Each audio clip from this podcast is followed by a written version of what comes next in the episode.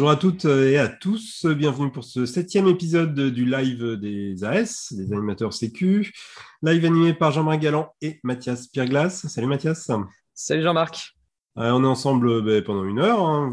Vous, connaissez le format. On prend 10 minutes au début pour parler euh, de l'actu du réseau et puis aussi plus généralement de l'actu sécu sur le web. Vous allez voir, il y a, plein de choses, des, ressources nouvelles qui sont sorties le mois dernier.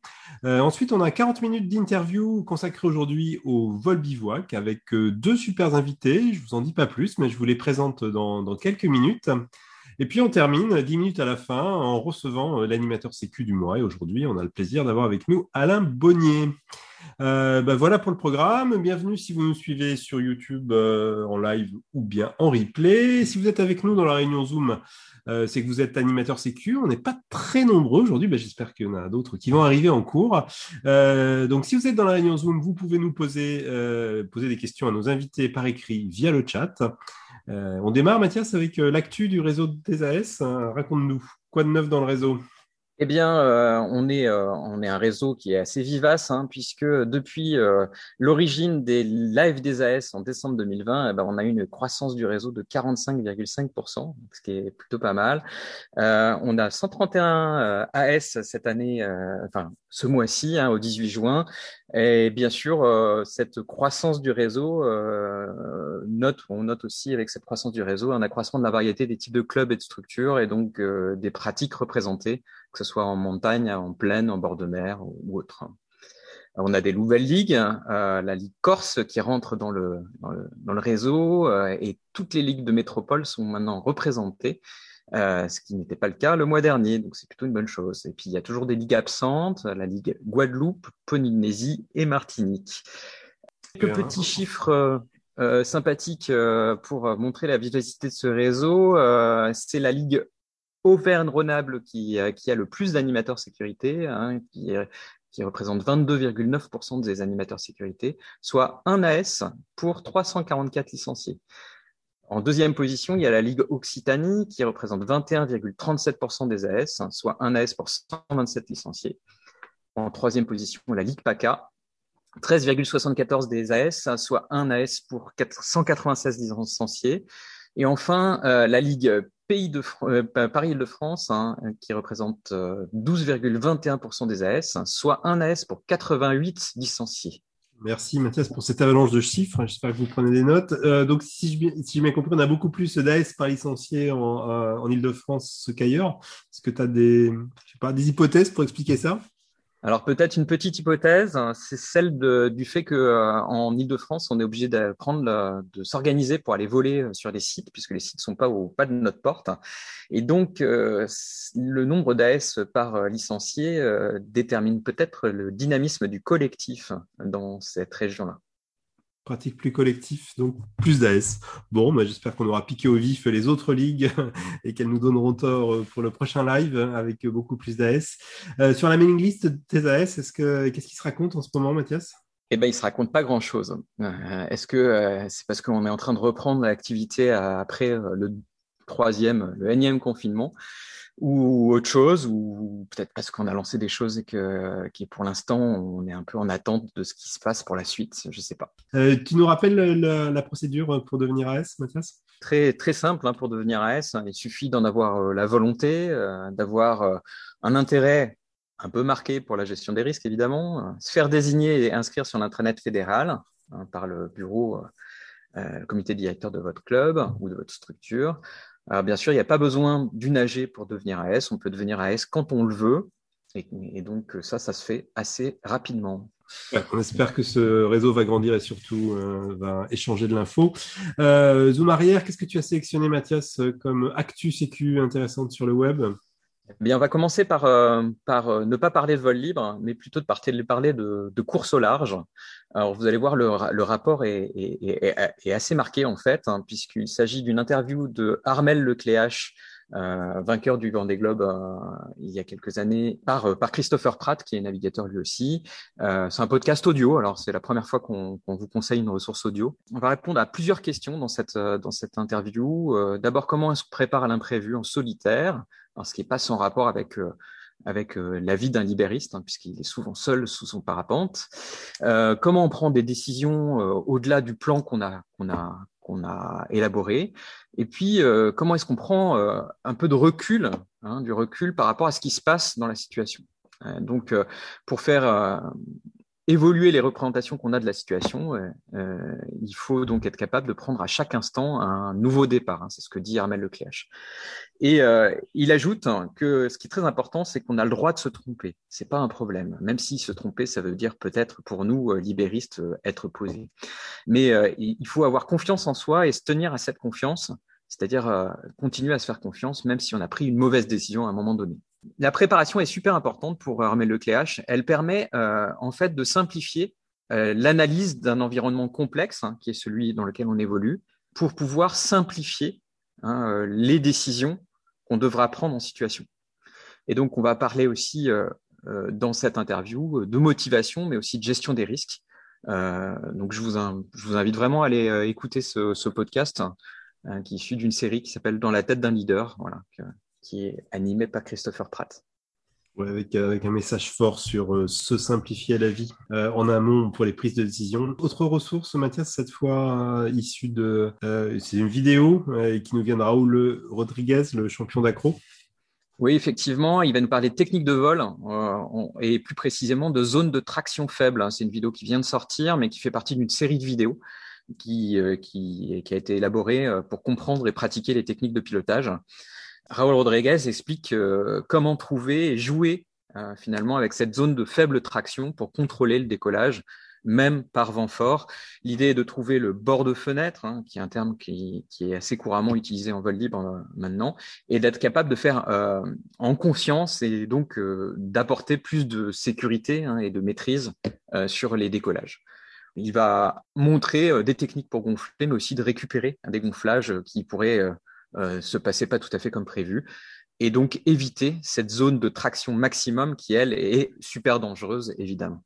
La vidéo est vraiment très chouette, c'est très très bien filmé, c'est très pédago et, en plus cette série de vidéos, euh, il y, a, un ton, il est, assez drôle. Raoul Rodriguez, donc si vous connaissez pas, ne ratez pas ça. Euh, autre ressource peut-être un peu moins fun, mais euh, quand même très utile, on la doit à un ancien invité du live, Fabien Blanco. Oui, alors sur le site de l'école Flyeo, Fabien Blanco récapitule en fait les quatre principaux incidents de vol. Et en fait, c'est finalement euh, l'une des premières actions qu'on peut avoir en gestion des risques, qui est la connaissance de ces événements qu'on doit redouter. Hein, euh, donc c'est un texte en deux parties. Hein, je vous ai coupé euh, la première partie, vous irez chercher la deuxième par la suite. Et donc ça fait le point sur quatre principaux incidents de vol en parapente les fermetures et donc les vigilances qu'on pourrait avoir quant aux marges de pilotage, l'autorotation, hein, euh, qui est la cause majeure des accidents en parapente, les sous-vitesses, où euh, un point important est, mis sur le fait qu'il faut laisser voler en ayant un pilotage actif. Et enfin, un dernier incident de vol euh, intéressant pour nous, c'est se faire happer dans un nuage. Donc voilà, l'idée c'est d'anticiper, de, garder les marges au nuage et il explique très bien comment justement réaliser cette anticipation et de garder ses marges avec les nuages. Les ressources précieuses, finalement, il n'y a pas tant de choses que ça hein, qui existent euh, sur, les scénarios classiques euh, euh, d'incidents en vol libre. dernière ressource, Mathias, sur le parachute de secours cette fois? Eh oui, alors euh, euh, c'est une vidéo où euh, il y a tout ce qu'il faut savoir finalement sur le jeté du parachute de secours. C'est une vidéo qui a été réalisée par les passagers du vent, qui est très complexe et didactique, qui est animée par David Hérault, hein, qui est moniteur de CIV, hein, qui est connu pour ses, pour ses vidéos sur les, le sketch de la semaine ou voilà, ces genres de choses-là. Et donc le jet de secours, euh, ce qu'il faut savoir, c'est que le taux de chute est à peu près de 5 mètres par seconde, avec une voile principale qui est neutralisée. Et donc euh, là, on peut faire référence aux vidéos qui ont été réalisées par Hervé Gabé euh, l'an dernier sur des secours avec voile neutralisée ou des secours avec voile non neutralisée. Euh, vous verrez que c'est quand même assez différent en termes de, taux de chute. Le mode opératoire euh, du jeté de secours est, expliqué dans cette vidéo euh, de manière très didactique. il rappelle l'importance des poignées témoins et puis aussi de tirer le secours vers l'extérieur. Voilà, je vous renvoie euh, au live des As euh, numéro 2 sur le parachute de secours hein, où on recevait Marc Boyer et Matt Wilkes. Euh, vous allez bien sûr retrouver tous les liens vers les ressources que Mathias vient de citer dans le chat de la réunion Zoom si vous êtes, si vous nous suivez dans la réunion Zoom ou dans la description de la vidéo sur YouTube. On arrive à la deuxième partie de ce live, le plat de résistance, l'interview consacrée aujourd'hui euh, à une pratique, euh, au vol bivouac. On a déjà consacré un live des As à une autre pratique, peut-être vous vous souvenez, sur le vol de bord de mer. Aujourd'hui, on parle du vol bivouac et on a le plaisir d'avoir deux invités avec nous qui ont évidemment une pratique du vol bivouac, mais aussi une réflexion sur le vol bivouac. Johanna Nobili et Jean-Yves Frédéricsen. Bonjour à tous les deux. Bonjour. Bonjour. Super, vous êtes synchro, on est très très content, très très content de, de, vous avoir avec nous. Euh, je vous présente rapidement, Johanna, tu es parapentiste, tu pratiques le vol bivouac, mais pas que le vol bivouac, on, va le voir. Euh, tu es rédac chef de, du magazine Carnet d'aventure, je l'ai là avec moi, qui est un magazine euh, trimestriel, je ne sais pas si vous le voyez bien. Tu viens de publier un délicieux petit livre euh, intitulé La légèreté du parapente. J'ai plein d'objets à vous montrer aujourd'hui dans la collection Petite philosophie du voyage. Euh, J'oublie rien, Johanna. Est-ce que tu veux rajouter des choses à cette présentation? C'est déjà pas mal, je crois. Merci. ok. Euh, Jean-Yves Frédéricsen, alias Blutch. Euh, Jean-Yves, tu es euh, guide de haute montagne. Tu as de nombreuses expéditions et voies à ton, à ton tableau de chasse et tu es surtout connu dans le milieu du vol libre pour ta traversée de l'Himalaya en vol bivouac. Euh, accompagné de ton violon. C'était en, 2016, c'est ça? Ouais. Euh, de cette traversée, il y a eu un film, Les objets sont de l'autre côté, que voilà, intitulé Blutch. Il y a eu aussi un livre euh, que j'ai lu pour préparer ce live qui est super inspirant, je trouve. Est-ce que tu as envie de rajouter des choses à cette présentation, Jean-Yves? Ah Non, rien de particulier. Bon, et eh ben, eh ben c'est parti. ce que je vous propose, pour euh, démarrer, euh, ben, je vais juste vous demander à, chacun, à tous les deux, trois mots-clés euh, qui définiraient votre, votre pratique du vol bivouac. Alors peut-être à, tour de rôle, un mot, un mot chacun. Qui veut commencer? Libre. je note libre pour Monsieur Frédéricsen. Johanna, toi? Bivouac. Bivouac, oui, C'est pas très original, c'est dans Vol Bivouac, mais c'est au cœur du truc pour moi. Ça marche. Jean-Yves? Rencontre. J'avais envie de dire liberté, mais il a déjà dit. Alors, euh, nature, parce que c'est important aussi, pour moi en tout cas. Jean-Yves, un petit dernier? Aventure. Et voyage. ouais, voyage. Bon, ben, merci, parce que l'interview est quasiment terminé, vous avez fait le boulot, on a, on a, nos, on a nos six thèmes, ou presque. Euh, alors, je ne sais pas par lequel on commence. On peut commencer par rencontre, par exemple. Est-ce que, donc, c'est Jean-Yves qui, qui, qui nous a parlé de rencontre. Jean-Yves, de ce, de ce, que je comprends, c'est une de tes motivations premières dans le vol bivouac. Est-ce que tu peux, est-ce que tu as envie de se développer là-dessus? Euh, c'est un petit peu euh, le, hasard des choses, hein, mais, euh, mais même, même quand on part pas pour bivouaquer et, qu'on va se vacher dans un endroit insolite, c'est toujours super marrant en fait d'être accueilli par, les, gars du coin, qui se demandent comment, comment un, mec, un être humain est arrivé par le ciel. Et d'où est-ce qu'il vient, etc. Et, c'est sûr que ça incite, ça incite aux rencontres et à la discussion. Et du coup, euh, du coup euh, que ce soit à l'autre bout du monde ou à côté de chez soi, euh, je trouve ça super marrant. Quoi. Et donc, du coup, le fait de, de tomber du ciel, au, sens propre, c'est une entrée en matière particulièrement efficace pour, pour briser la glace, pour créer du lien La plupart du temps, avec, avec des bémols parfois, quand on n'est pas trop loin des frontières.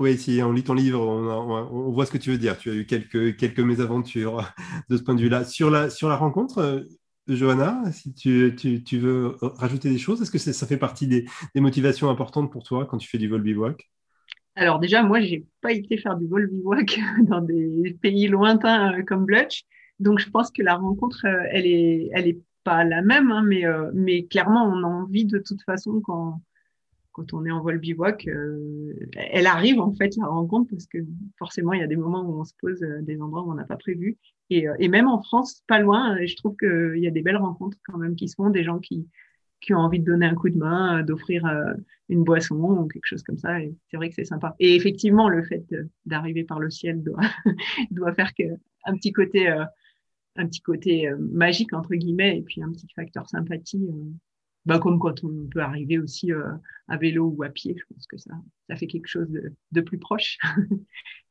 je, je, crois que c'est Luc Armand qui, à propos d'un de, de, ses vols bivouac quand Himalaya, euh, parle de, ce, de ce, ce, côté presque magique où il est, où il ouais. est considéré comme euh, quasi comme un dieu. Est-ce que c'est est -ce c'est grisant cette, cette sensation-là d'être considéré comme un être exceptionnel ça, il faut demander à Blutch. Je pense que ça doit se ressentir sûrement de plus dans des pays où peut-être les certains habitants ont peut-être jamais vu un engin volant. Ça doit être fou de, de les voir euh, réagir à ça. Ouais, ça dépend. C'est euh, ça, ça, peut ça peut être super sympa quand quand on est euh, quand on y est prêt et qu'on en a envie. Euh, par contre, c'est sûr qu'au quotidien, euh, il, y a comme une sorte d'hystérie en fait, euh, et qui, qui est pas cool si si, si, par un moment, à un moment donné, tu es en train de galérer parce que tu n'arrives pas à avancer, puis tu vois que ton objectif il est en train de s'éloigner, et du coup, du coup, tu t'es accueilli euh, par des gens euh, bah, qui ont super envie de te garder dans leur village et tu n'arrives pas à t'en dépêtrer, et toi tu penses qu'une seule chose, c'est remonter pour te préparer pour le vol euh, du lendemain, et du coup, du coup, ça dépend. Mais après, quand, quand, ça se passe bien et qu'on bivouaque pendant plusieurs jours tout seul dans les montagnes et qu'on a besoin de sa petite dose de rencontre et, et voilà quoi, d'humain, et ben, et ben là, c'est vraiment cool, quoi, surtout quand, quand ça se présente euh, voilà, en fin de journée. Ben là, c'est trop cool de, vraiment aller vers les gens et, et, pouvoir échanger. Quoi.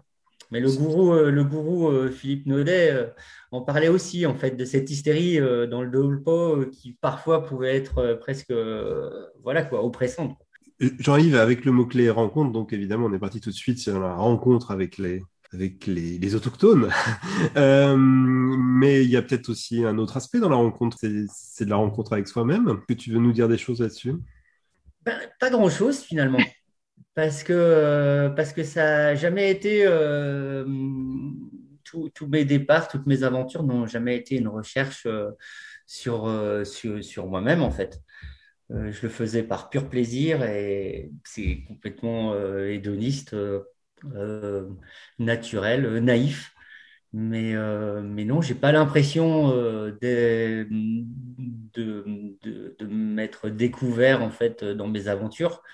Je crois, je, en tout cas, je croyais savoir qui j'étais. Il y a des choses où, qui font beaucoup plus méditer. En tout cas, quand on te lit, on, sent que tu as, je sais pas si tu es parti à la rencontre de toi-même, mais tu as, as, quand même découvert des choses. Bah, c'est un récit euh, que j'ai voulu euh, le plus sincère possible. Donc, euh, donc où j'ai essayé de, de, de retranscrire toutes mes émotions. Mais par contre, mais par contre, hmm, c'est pas, c'est pas du tout philosophique. Quoi. Il y a, il y a certainement un message humain, parce que, parce que, parce que j'ai envie euh, de croire que tout le monde il est beau, il est gentil et qu'il euh, n'y a pas de guerre dans le monde. Mais par contre, euh, c'est pas. Ouais, non, enfin, par rapport à une recherche personnelle, non, je crois pas. Euh, je me suis retrouvé euh, tout seul à marcher euh, sur la banquise où on voit que de l'horizon tout plat. Et là, par contre, ouais, là, on se demande vraiment ce qu'on fout là, mais, mais ça, c'est pas philosophique. C'est très pratique. Alors, ça, c'était pour le mot-clé rencontre. Jo Johanna, tu nous as dit nature. Est-ce que tu as envie de se développer? Quelle, satisfaction tu trouves euh, dans le vol bivouac de communion avec la, avec la nature? Ben, J'ai envie de le rapprocher avec le mot-clé bivouac parce que pour moi, c'est quelque chose de vraiment important euh, qui fait partie de ma vie et de mes envies. D'aller euh, d'aller se retrouver dans la nature et, euh, et d'y aller d'aller y bivouaquer enfin d'aller y rester au-delà de la journée. Enfin pour moi il y a vraiment ça dans le vol bivouac. Bah il y a plus qu'une journée de vol. Il y a je reste ensuite dans la nature le soir.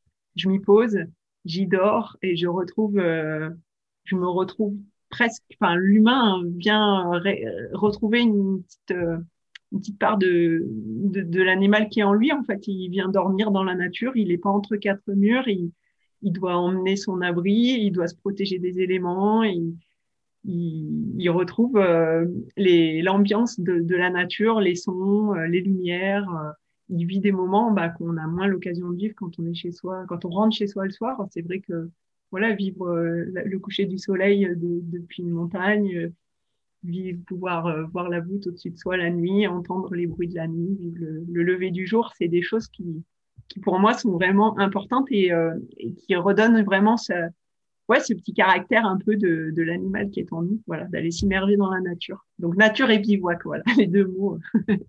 et qui vont ensemble. Jean-Yves, est-ce que, est que, est que tu partages cette espèce de retour à l'animalité que décrit euh, Johanna? Animalité toute relative. Hein, oui, Vous évidemment. quand même des duvets et des, vestes en Gore-Tex. Hein. C'est clair. Carrément.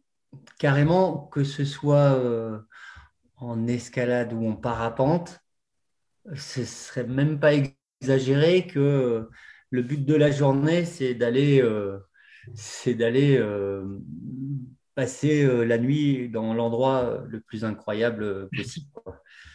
Et alors, euh, oui, certes, euh, en parapente, on est un petit peu soumis aux, aléas de la météo, des vents, etc. Mais quand, quand ça se termine au bord d'un petit lac face à l'ouest et que, et que c'est tout simplement incroyable de, se sentir privilégié et, unique grâce au bivouac, c'est génial. Quoi. Et c'est un vrai objectif en, soi, de dormir, euh, de, passer la plus belle nuit possible. Alors, euh, rencontre nature et bivouac, euh, c'est fait. Il nous resterait, qu'est-ce qu'il nous resterait? Il nous resterait aventure. Aventure, moi j'ai envie de, le tirer un peu vers engagement. Jean-Yves, je me tourne vers toi. après avoir lu ton livre, donc tu voles sans casque, sans parachute de secours, dans les nuages volontairement, euh, dans des contrées, tu es seul, dans des contrées où si t'arrive quelque chose ou si tu te fais mal, ça va être très compliqué. Donc évidemment, c'est très très loin des, de nos standards habituels du vol libre. Qu'est-ce que tu aurais envie de partager euh, là-dessus, sur, cette, euh, sur cet engagement? Est-ce que pour toi, il est, il, est, il est intrinsèque, il est important dans cette pratique? Ou est-ce qu'il faut le, faut le subir pour euh, avoir accès à ces contrées, ces paysages-là? Je crois qu'il y a, il y a trois choses qui sont super différentes. Il y a l'aventure, pour moi, ça veut dire de faire quelque chose qu'on n'a jamais vécu ou d'aller en tout cas dans des endroits qu'on ne connaît pas ou dans des, disciplines qu'on ne maîtrise pas. Euh, il y a l'engagement. L'engagement, euh, je trouve qu'il y a un côté péjoratif parce que ça veut dire euh, que engage entre guillemets sa vie. Et ça, ça se rapproche de, cette, de la troisième chose euh, qui, qui, est l'adrénaline. Et, euh, et, ça, c'est clair que je ne suis pas du tout à la recherche. en tout cas, je ouais, hmm, c'est pas du tout euh, ma, ma manière de, de, faire. Quoi. Je ne suis pas du tout à la recherche d'adrénaline. Alors, l'engagement, j'ai envie de dire que non plus, finalement. Ce que, ce que je recherche, c'est c'est de la découverte, c'est de l'inconnu. Et, euh, et, euh, et, si euh, personne ne l'a jamais fait avant moi, ça me fait vraiment marrer. Mais aller ouvrir une, une voie d'escalade sur un bout de rocher qui est à deux pas de chez moi et que, a priori, il n'y a pas un piton qui est planté dedans, ça me fait rêver. Quoi. Et aller faire un vol un, Enfin voilà quoi, euh, euh, sur le versant italien, euh, dans un coin ou dans une vallée où j'ai jamais mis les pieds, ça, va vraiment me faire marrer. Et il n'y a pas de notion d'engagement ou d'adrénaline. C'est de la découverte, c'est se rassasier, profiter de, cette courte vie pour, pour s'enrichir de, de, tous les paysages et toutes les belles rencontres possibles et imaginables. mais il n'y a pas d'engagement. Et, et si, si je vole son casque et son parachute de secours, c'est parce que c'est parce que c'est encombrant, parce que c'est lourd et que c'est justement du, du, matériel de sécurité qui font pas la base, à mon sens, d'une attitude sécuritaire. Qu'est-ce qui serait la base pour toi d'une attitude sécuritaire, du coup? Ben, La maîtrise technique, mmh. l'analyse, l'anticipation et, euh, et, la marge, la marge de sécurité. Quoi. Johanna, sur cette notion d'engagement, alors dans tes vols bivouac à toi, qui sont, si j'ai bien compris, dans des contrées peut-être moins, moins éloignées, moins exotiques, est-ce que, est que tu as aussi une, réflexion sur euh, la marge, l'engagement en vol bivouac versus des pratiques de vol plus traditionnelles euh, en vol de site?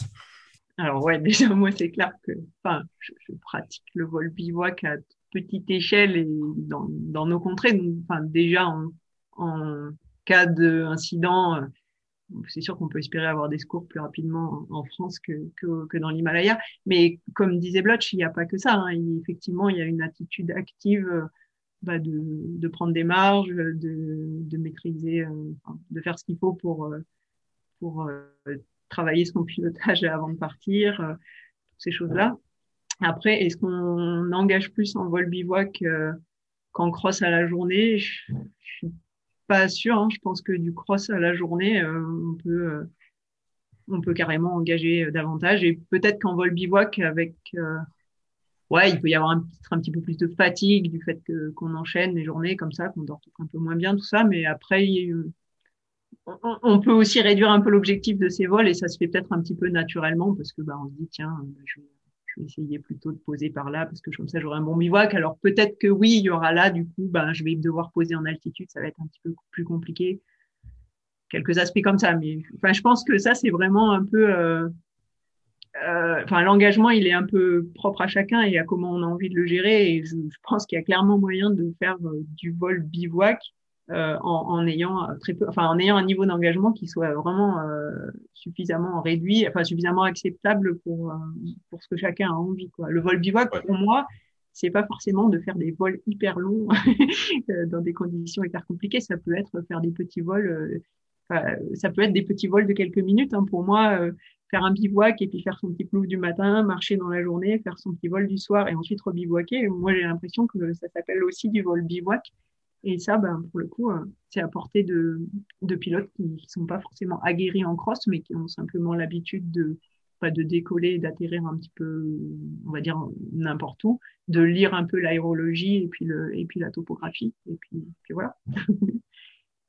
On a, on a, Mathias, déjà quelques questions des animateurs sécu sur le chat, je crois. Oui, alors euh, pour rester dans, le, dans la thématique, il y a Michael qui pose la question de savoir comment est-ce qu'on pourrait faire pour, enfin, comment, comment quelqu'un qui n'a jamais fait de vol bivouac, justement, pourrait, euh, pourrait euh, s'initier à l'activité, entre guillemets. Et en gros, il pose la question de savoir si on peut faire du vol bivouac sans vraiment risquer d'être en danger. Voilà, c'est ça sa question.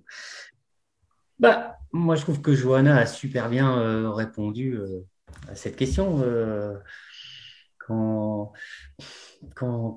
dès, que, dès, que, dès que je me suis remis à faire euh, du parapente, parce que j'ai arrêté, j'avais commencé tout jeune et puis j'ai recommencé seulement au début des années 2000, j'avais qu'une idée par la tête, c'était faire du vol bivouac et, et, et, j'allais faire mon petit plouf du matin et je marchais toute la journée et j'allais faire mon petit, mon petit plouf du soir. Et, et je suis descendu à la mer comme ça et et, c'est génial. Et c'est quand même du vol bivouac. Ah et c'est quand même du vol bivouac parce qu'il y a du bivouac et du vol. Euh, euh, euh, Mathias, une autre question peut-être? Oui, alors une autre question, mais qui est plus technique, qui, concerne le matériel qu'on emporte. Si on devait apporter qu'un seul appareil, est-ce qu'il faudrait mieux prendre, en vol bivouac hein, bien sûr, hein, c'était toujours la question relative au vol bivouac, est-ce que ça serait plutôt une radio ou plutôt un tracker? Bah, je dirais un violon. Moi, perso, je sais pas, je dirais peut-être plutôt un tracker, parce que bah, la radio, après, ça dépend aussi euh, si on fait du vol bivouac tout seul ou à plusieurs. Donc ça, déjà, euh, ça change vachement. Si on est tout seul, la radio, bon. Et, euh, et puis la radio, faut la recharger. Et euh, je sais pas, il n'y a pas encore, je trouve, des radios qui se rechargent facilement sur des panneaux solaires en USB. Euh, c'est pas encore tout à fait ça. Et du coup, bah, un tracker pour la sécu et puis pour que ceux qui sont, voilà, plus, enfin, les gens qui sont, qui nous aiment puissent nous suivre, enfin, au moins nous suivre pour la sécurité, je veux dire. Mais bon, après, ça, c'est perso. ok. Alors, dans vos. Moi, je vais un truc. Hein. Vas-y, Jean-Yves. Par rapport à ça, si, si c'est un appareil électronique, c'est clair que c'est le téléphone avec une application de carte parce que, parce que justement pour faire son petit plouf du matin et son petit plouf du soir ou, ou, même voler toute la journée, eh ben, d'avoir étudié les cartes, c'est la base. C'est la base pour étudier les brises, pour étudier les décos, euh, les athéros. Euh, pour, Moi, je me régale à, à regarder la X-Alpes ces jours-ci parce que parce que bah, c'est des endroits où, euh, où, je suis allé faire du ski de rando, de l'escalade, etc. Euh, je connais quand même pas mal les Alpes et, euh, et, je me régale et je suis, je passe mon temps sur mes applications de cartes à regarder qu'est-ce qu'il va faire maintenant, qu'est-ce qui, comment, comment est la brise, etc. Et en fait, je me projette et quand je prépare un vol bivouac, tous les soirs, je passe, je passe un, un, temps monstrueux sur mes applications à étudier mmh. les cartes. Ça, c'est pour l'électronique. Et après, euh, la base, c'est le sac de couchage. si on a froid, si on dort pas bien, ben, on va pas bien loin en vol Du coup, ça nous amène euh, finalement aux, compétences euh, spécifiques pour le vol bivouac. Jean-Yves, tu nous as parlé de la, de la préparation avec les cartes. Est-ce qu'il y a d'autres, d'autres compétences particulières en termes de, je sais pas, de pilotage, je, par exemple, propres au vol bivouac à acquérir si on veut faire du vol bivouac Est-ce que poser, me poser en altitude, par exemple, je pense à ça. C'est, c'est peut-être ce particulier, en tout cas, beaucoup de pratiquants ne le font pas. Mon copain Gabi, que je cite dans le bouquin, qui m'a appris le vol thermique, m'a dit Je t'apprendrai le thermique quand tu auras fait 1000 décos et 1000 latéraux. ok, donc, euh, bah, j'ai pris une année et puis, euh, même si c'était des mini ploufs de 50 mètres, de 100 mètres derrière la maison, à répétition ou n'importe quoi, c'était 1000 décos et 1000 latéraux. Et c'est euh, bosser ces atterrissages de précision, c'est c'est maîtriser complètement sa voile, sa finesse, ses virages, etc. Et, et après, bien sûr, bah, après, quand tu, quand tu poses en altitude, bah, forcément, il y a des surprises on a, tous ceux qui ont posé en altitude ont, eu des mauvaises surprises, mais, euh, c'est clair que, que faut savoir décoller euh, avec maîtrise dans, dans, tous les types de, de terrain, de sol, et puis, euh, atterrir de la même manière. Alors après, tout le monde se moque de mes atterrissages, mais n'empêche que, que mon airbag sac à dos violon, il me sauve souvent la mise parce que, parce qu'effectivement, on se fait surprendre mais, mais, mais, euh, mais ça n'empêche qu'il y a énormément de réflexion euh, avant chaque décollage et avant chaque atterrissage pour euh, bah, ouais, pour, pour pas se faire mal. Quoi. Juste pour ceux qui n'auraient pas lu le livre ou vu le film, tu, tu, voles, tu décolles et tu atterris avec un sac à dos de, de 45 kilos c'est ça à peu près, hein, sous, ta, sous, sous ta sellette, euh, donc qui évidemment rend peut-être moins gracieux, moins élégant l'atterrissage euh, et encore plus, encore plus, plus difficile. Sur les, sur, les, sur les compétences spécifiques, vous voyez autre chose? Bah, Peut-être par rapport à ce que tu viens de dire, que le, alors 45 kilos, euh, c'est particulier là pour Blutch, mais même sur des vols bivouac euh, plus courts, on est quand même plus chargé que qu'en vol à la journée. Donc, euh, bah, juste, ouais, ça fait une petite différence au décollage, à l'atterrissage. Ça fait une différence de charge à l'air euh, par rapport à d'habitude sous sa voile. Voilà, juste prendre ça en compte, quoi. Il y a, il y a, il y a aussi vachement l'anticipation de, du, du, départ le lendemain. Ouais. C'est-à-dire que quand on arrive, alors bien sûr, si on, si on arrive à, à se poser sur un versant ouest le soir, c'est génial. Mais s'il faut faire 1000 mètres de dénivelé pour aller chercher un versant est, pour décoller le lendemain matin, pas où. ça devient problématique. Donc, euh, il y, a, cette, euh, cette, anticipation sur les fins de journée pour, euh, pour se faire le moins de mal possible et, et aller se poser dans, sur un compromis. Quoi. Ou alors, idéalement, tant pis pour le coucher de soleil, mais sur un versant est, idéalement placé pour, pour le décollage du lendemain. Et après, dans les compétences techniques, euh, il va y avoir euh, exactement la même chose pour le bivouac, parce que ben, un bivouac, ça nécessite euh, d'aller trouver de l'eau pour le soir, pour le lendemain, pour le vol du lendemain.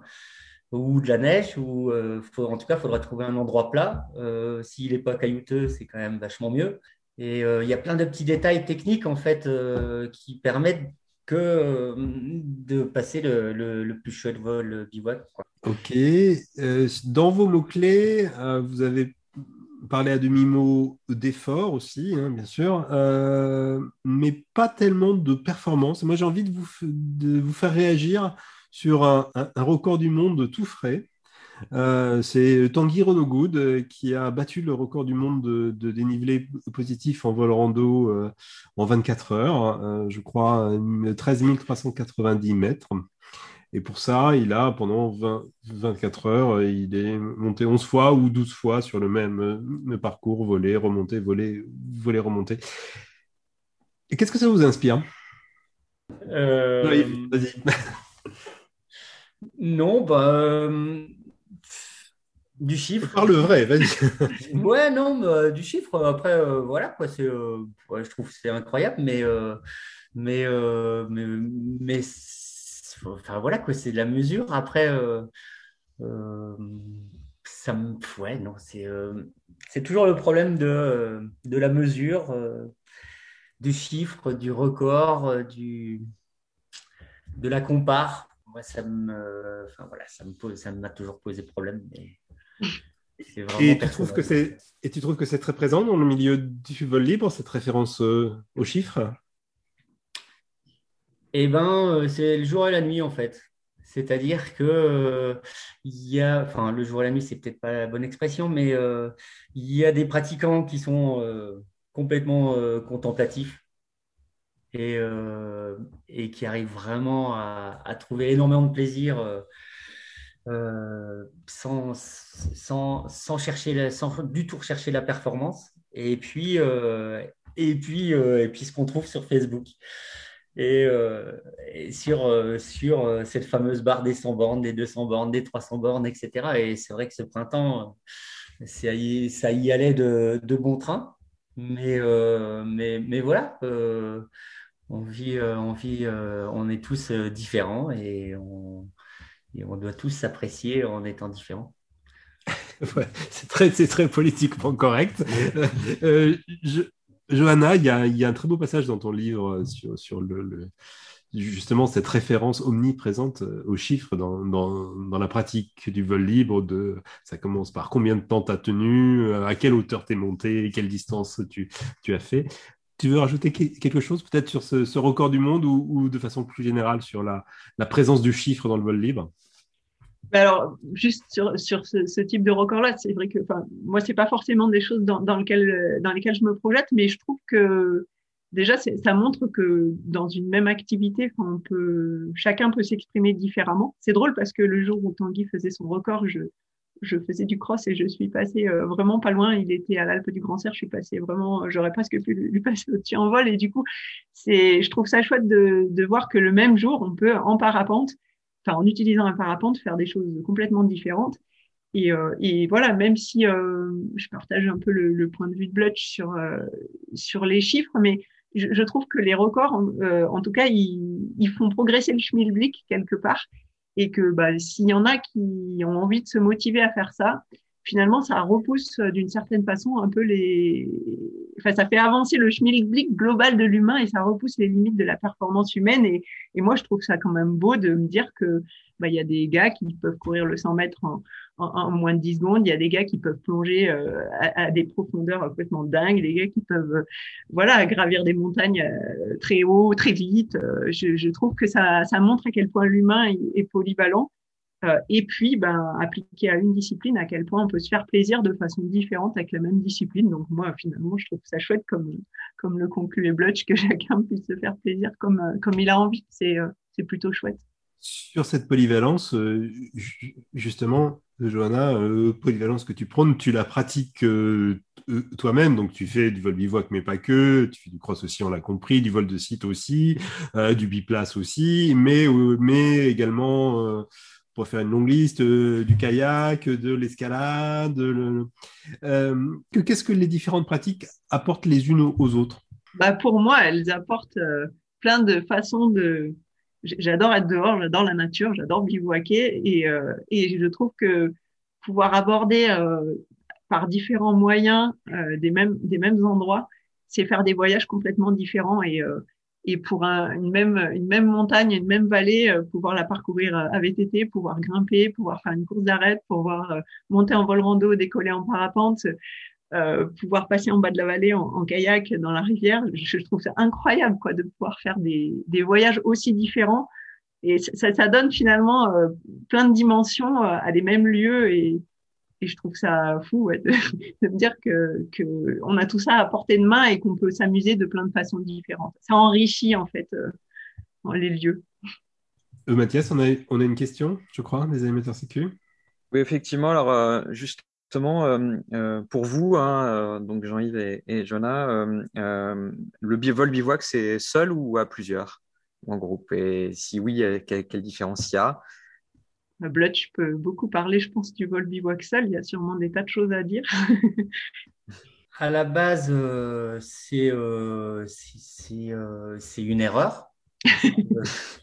parce que parce que euh, je pratiquais le vol bivouac le vol bivouac avec euh, avec mon fameux pote euh, Gabi et, et, la première fois où on a on a décidé de partir en Himalaya traverser un pays en 2013 c'était l'Inde il s'est dégonflé une semaine avant de partir il le sentait pas et donc et donc je suis parti seul et j'avais tellement peur de m'ennuyer que j'ai pris mon violon ça aussi c'était une erreur et, euh, non, mais c'est le hasard, quoi, des choses. Et puis, euh, bah, cette aventure s'est super bien passée. Et puis euh, la suivante, l'année suivante au Pakistan, c'est super bien passé. Et c'est vrai que, surtout en traversant le Pakistan, je me suis dit, mais bon sang, waouh, comme ça doit être chaud de faire ça à deux, quoi.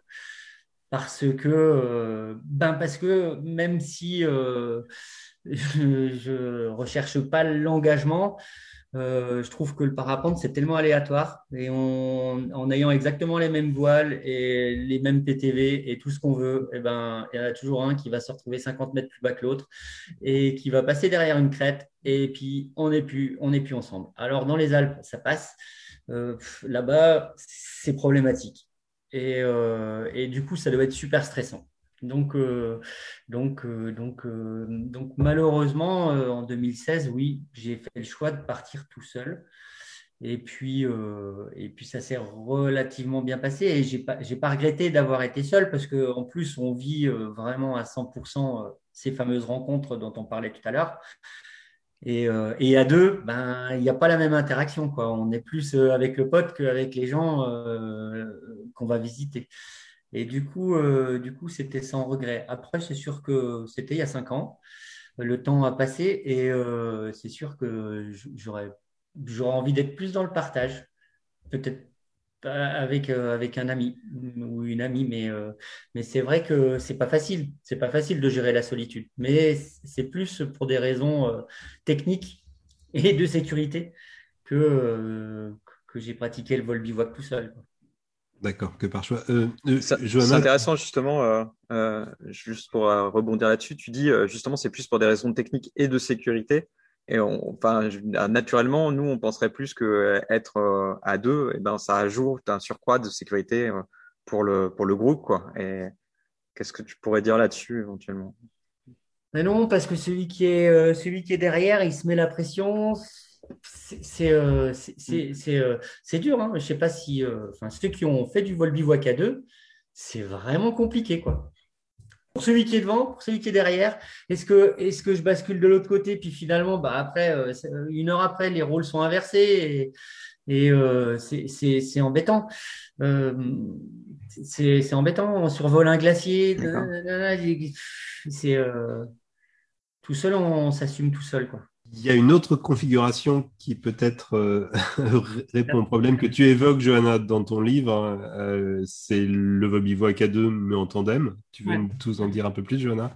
Bah alors moi, je ne l'ai pas pratiqué en biplace, mais, euh, mais c'est vrai qu'il y a des, des binômes, souvent c'est des couples qui le font. Et euh, c'est vrai que du coup, ça peut amener euh, un petit peu du, du côté partage qu'on aimerait, qu'on aimerait pouvoir avoir.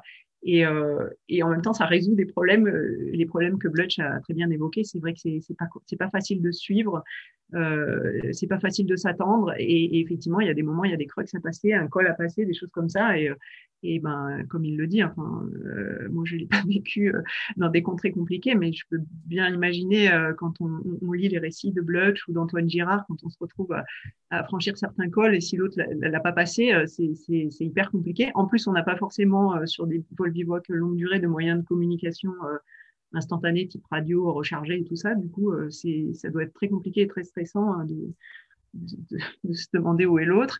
Euh, ça amène aussi de la pression, comme l'a très bien dit Blutch. Alors effectivement, le, côté euh, vol bivouac en biplace, bah, ça résout certains problèmes, ça en complique d'autres hein, parce que bah voilà, décoller, atterrir en bi, c'est toujours un petit peu plus compliqué. Euh, il n'y a, pas de solution idéale, mais, mais, ça peut être sympa en tout cas.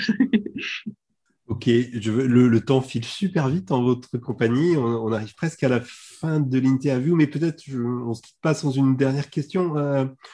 Euh, est-ce que, est que, est que vous pensez que le, le, le vol bivouac va se démocratiser, en, encore plus que ça n'est le cas maintenant et, euh, et, si oui, est-ce que est-ce c'est souhaitable d'abord qu'il se démocratise? Une petite question très simple pour terminer. Alors moi je pense que oui, que, que c'est déjà en train de, de, démocratiser pour plein de raisons, parce que parce que le matériel euh, light euh, le permet aussi bien du côté du parapente que du côté du bivouac, euh, parce que on, on, on, a plus facilement accès grâce aux moyens de partage des traces, des de petites vidéos, de d'idées. De, c'est facile d'aller piocher des idées, de voir ce que font les autres et que et que ben ça donne envie du coup, ça motive et que c'est facile de je pense, c'est bien euh, de, de s'y mettre et, de, et c'est facile de commencer euh, doucement, comme on le disait au début. Euh, bah, un vol bivouac, ça peut être commencé par un week-end où, où, on fait un bivouac et puis un vol le lendemain matin. Ça, c'est le début du vol bivouac et moi, je trouve que c'est chouette. Et je trouve, je suis bien contente de voir qu'il y a de plus en plus de personnes qui le pratiquent. C'est tout le, c'est tout le domaine de la, de la micro-aventure. Je sais que tu aimes pas bien ce terme, Johanna, mais c'est l'aventure au pas de sa porte, le fait de voilà, ouais, ouais. sortir de. Jean-Yves, es-tu inspiré par la démocratisation du vol bivouac? Ben, Après, euh, le démocratiser, je ne sais pas, mais euh, Johanna, moi, enfin, et tous les, ambassadeurs, tous les ambassadeurs du, du, du vol bivouac, euh, ils ont juste euh, cherché à, à, se faire plaisir et puis, euh, et, puis, et puis ont essayé de faire de leur mieux pour, pour le raconter. Et puis, est-ce que ça a eu un impact sur la démocratisation? Est-ce que ça va continuer? Je sais pas. Je pense que si les gens y pratiquent, j'ai l'impression en tout cas, de plus en plus le vol bivouac, c'est tout simplement parce que c'est génial. Et ils ont bien raison de faire comme nous, quoi. Super, bah, ça te un super mot de la fin. Euh, chers ambassadeurs, euh, grand, grand merci d'avoir été euh, avec nous ce soir. Je renvoie votre euh, éventail de, de, ressources. On mettra bien sûr euh, tout ça en lien sur la, sur la description de la vidéo. Grand merci d'avoir été avec nous. Vous merci à vous. Merci avec nous dans la, dans la réunion Zoom. Et puis on passe, euh, ben on passe à la dernière partie euh, de ce live. Donc euh, on reçoit aujourd'hui euh, l'animateur sécu du mois. on a le plaisir d'avoir Alain Bonnier du club La Test Pilavel Libre. Bonjour Alain. Bonjour. Bonjour à tous. Première question traditionnelle, même si elle est un peu bébête vu l'intitulé de ton club, où c'est la Test Pila Vol Libre? Bon, ben, du coup, c'est un club euh, girondin. Euh, on est euh, euh, sur Bordeaux et les environs. Voilà. On, ben, on, gère, enfin, on, on, gère la balise du Pila, de la dune du Pila. Voilà, c'est la nôtre. voilà.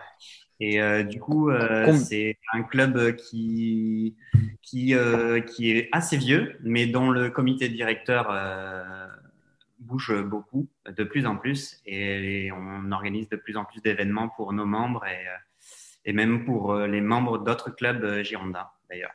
Et d'ailleurs, il y a combien de membres dans, dans ton club? Donc, Cette année, on est 105 à peu près. Voilà, ça varie euh, voilà, entre 105 et 120 euh, adhérents. Ok, donc gros club. Euh, quelles sont les pratiques de tes membres? Alors, ben, il y a de tout. Euh, je ne vais pas dire majoritairement de la dune, mais bon, quand même beaucoup de dunes, puisque c'est notre site de pratique principale, dune médocaine et dune du Pila. Et ensuite, il y a des groupes de CFD, des personnes qui font de l'acrobatie, des personnes qui font de la compétition. Il y a aussi du treuil et de la CFD. Enfin bon, il y a un peu de tout, quoi. Toutes les pratiques représentées. Et toi, tu voles depuis quand et tu voles avec quelle aile? Alors, du coup, moi, je vole depuis 2002. Voilà, sur les premières années, ben, j'ai pas beaucoup, beaucoup volé, mais depuis quelques temps, je vole beaucoup et je vole avec plusieurs ailes. Donc, je vole avec une Omega X Alp quand euh, je vais en plaine ou en montagne.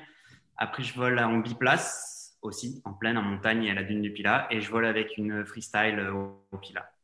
Voilà, majoritairement. Et en montagne aussi, je fais un peu d'acrobatie. Voilà, un peu de tout. Tout ce qui est possible de. Valente, ça, me rappelle, ça me rappelle quelqu'un. Euh, un truc que tu adores en parapente Alors, moi, ce que j'adore en parapente, bah, c'est justement que c'est jamais fini, l'apprentissage. On, a beau voler depuis des années et des années, et il y a toujours à gratter, à apprendre et à progresser. Donc, euh, oui, ce que j'aime, c'est la, polyvalence des, pratiques, la, multiplicité des pratiques plutôt. Voilà. Un truc que tu détestes en parapente? Alors, personnellement, il n'y a pas grand-chose que je n'aime pas en parapente. C'est plus les, les, comportements que je n'aime pas en parapente. Euh, en particulier, c'est vrai que sur, sur, notre site, on a des comportements qui, qui, font enrager. Hum, et, c'est ça que, que j'aime pas. Les, les, les gens qui, viennent sur des sites qui sont pas les leurs et qui ne respectent pas leur propre sécurité et la sécurité des autres et, ne volent pas avec, euh, avec les éléments de sécurité avec lesquels ils voleraient chez eux. Quoi. Voilà. C'est ça qui me, qui me fait le plus enrager, on dira. Qu'est-ce qui t'a amené à être animateur sécu? Eh euh, C'est vrai que du coup, euh, sur notre site euh, principal de Praticopila, ben, on en entend souvent parler, il y a beaucoup d'accidentologie. Donc beaucoup d'interventions moi-même physiquement sur le, sur le terrain. Et, donc voilà, c'est quelque chose que, que, j'aimerais faire évoluer au sein de mon club et au, au sein de la pratique en général en fait. D'ailleurs, il y aurait une action que tu as testée et dont tu es content? Alors, euh, au club, alors c'est pas une action qui, qui a été lancée par moi, mais c'est une action qui marche très bien. On a une tyrolienne qui, on l'a depuis 2014. Euh, c'est animé par, par, par, un membre du club qui s'appelle Pascal Tria et, euh, et, ça marche vraiment bien. Elle est ouverte à tout le monde. Et du coup, on, on, en fait bénéficier tous les clubs et toutes les personnes qui veulent venir. Et, je trouve que ça, enfin, on, fait des, ouvertures et des repliages sur le, terrain avec une caméra embarquée.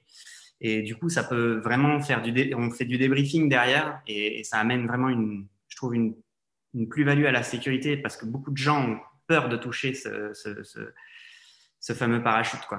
C'est vraiment un blocage, je pense, qu'on a dans la majorité des, pilotes de, de parapente, c'est d'aller toucher sa réserve. C'est quelque chose qui manque peut-être un peu dans la formation aussi. Est-ce que, tu, est-ce que tu rencontres des, des difficultés dans ton rôle d'AS que tu as envie de, de, partager ce soir? Alors, c'est vrai qu'au sein de mon club, euh, vu que euh, on est quand même. Il n'y a, pas, il a pas vraiment de difficultés en fait, parce que tout le monde au sein du, du comité directeur est très mobilisé sur le sujet. Donc, euh, non, je trouve pas qu'il y ait réellement de blocage ou de problème pour faire entendre une voix sécuritaire euh, vis-à-vis du, club et à nos membres. Maintenant, après, c'est, le problème, c'est l'intérêt réel qu'ont les pratiquants euh, sur euh, ben, je veux plus du fun et puis l'aspect sécurité, ben, oui, bon, en deuxième, quoi. Un projet d'action qui te tient à cœur, que tu aimerais développer ou qui est en cours de mise en place? Alors, avant les périodes Covid, on avait un, un rendez-vous mensuel sur euh, Bordeaux. Ça s'appelait les Mardis du Parapente et euh, où on conviait euh, bah, tous les gens, c'était le soir, et tous les, personnes qui pouvaient être là venaient, peu importe le club, hein, parce qu'il y a plusieurs clubs en Gironde, et pour parler de sujets de sécurité ou de sujets de performance ou de sujets, enfin, sujets divers sur le parapente c'était euh, ça permettait d'échanger de se rencontrer aussi parce que nous on est un club de, de plaine quand même. Donc c'est vrai que si on se rencontre pas ben on peut vivre seul sans se croiser quoi. Et, euh, et donc euh, voilà je voudrais je l'espère relancer ça en, en réunion présentielle euh, voilà. Ok bah, quelque chose que tu voudrais ajouter Alain? Euh, je vais, oui, il y a, y a une, ben, je vais, je vais juste réappuyer le, le, le sujet de, de, du vol en sécurité euh, sur notre site au, au Pila. J'invite vraiment les, gens qui viennent en vacances euh, chez, chez nous à, à, venir en vacances comme nous, nous allons euh, chez eux. C'est-à-dire que si vous venez chez nous, ben, prenez votre matériel de tous les jours, votre sellette de, avec un mousse bag de sécurité avec laquelle vous volez sur votre chez vous et, venez pas essayer aussi euh, des nouvelles choses au Pila sous prétexte qu'on vole sur du sable à la plage et que du coup le sable ça amortit ce qui est faux puisque finalement on marche euh, du coup sur le sur le sable on coule pas c'est pas de l'eau. Donc quand euh, on tape le sable ça fait du dégât Grand merci Alain, message, euh, message bien passé. Euh, si je peux me permettre un commentaire reperso, il faut, il faut, il faut qu'on arrête d'opposer le fun dès la sécu parce que ça, ça nous mènera à la catastrophe. Évidemment que c'est extrêmement fun de la sécu et, que, et, que, le truc le moins fun du monde, c'est de se faire mal. Donc, euh, donc fun et sécu, ça va ensemble. Euh, pour terminer ce live, le retour d'expérience du mois, Mathias, qu'est-ce que tu as dégoté? Alors, j'ai décodé un, accident mortel. Euh, c'est une fois n'est pas coutume à nouveau, survenu en Bretagne en mai 2019. Vous allez me dire, c'est pas c'est pas récent, mais mais les conclusions de l'enquête sont apparaître d'ici euh, quelques semaines euh au BEA, hein, donc Bureau d'enquête accident. Euh, donc, euh, ça se passe en Bretagne en mai 2019. Le pilote fait du soaring, comme on fait souvent en Bretagne. Euh, il y a un hélico du SAMU qui doit intervenir sur la falaise. Le pilote s'écarte, mais l'appareil contourne la falaise par la mer et se place donc au vent et plus haut que le pilote, mais assez loin, voire très loin. D'accord? Donc le pilote se méfie pas de quoi que ce soit. Quelque temps après, le pilote subit une fermeture massive et impacte le sol avec euh, l'issue qu'on connaît. Euh, l'explication euh, de cet accident, c'est que les turbulences créées par l'hélico se propagent dans le sens du vent qui est laminaire en bord de mer sans être atténuée et que donc forcément la turbulence qui a été créée, qui est très importante, hein, qui a été créée par l'hélico, eh bien, est arrivée finalement quelques moments après à toucher le pilote et euh, c'est dans une certaine mesure un phénomène qui est semblable en montagne. Euh, en plus, les hélicos en montagne sont plus gros et donc les turbulences sont plus fortes. Donc, euh, ce qu'il faut retenir, c'est que lorsqu'il y a un hélico sur zone, il faut dégager, aller poser, en tout cas pas rester sur place. Et si, si c'est pas possible hein, de dégager, se placer toujours au vent et plus haut que l'hélico. Il y, a, une vidéo euh, en 2018 postée par un pilote australien hein, qui va au tard euh, sans se faire mal, sans se blesser à cause de la traînée d'un hélico. Là, on la remettra en, en lien sur le, euh, sur le chat. Ce qui est impressionnant, c'est que l'hélico, il semble vraiment très très loin et en effet, la, la traînée se propage avec le vent, avec le vent jusqu'à des distances qu'on ne soupçonne pas. Voilà, bah, écoutez, c'est terminé le live des As pour aujourd'hui. Encore un grand, grand merci. Euh, Johanna, Jean-Yves, Blutch d'avoir été avec nous. Merci Alain de nous avoir rejoint aussi. Prochain live des As le mercredi 15 euh, septembre. Euh, oui, on fait une pause pendant les vacances. Euh, si vous avez des idées de thèmes, d'invités, si vous voulez être l'AS du mois, eh ben, envoyez-nous un mail. live des As, tout attaché à fvl.fr. Volez bien, prenez soin de vous et puis donc on se retrouve au mois de septembre. Ciao, ciao.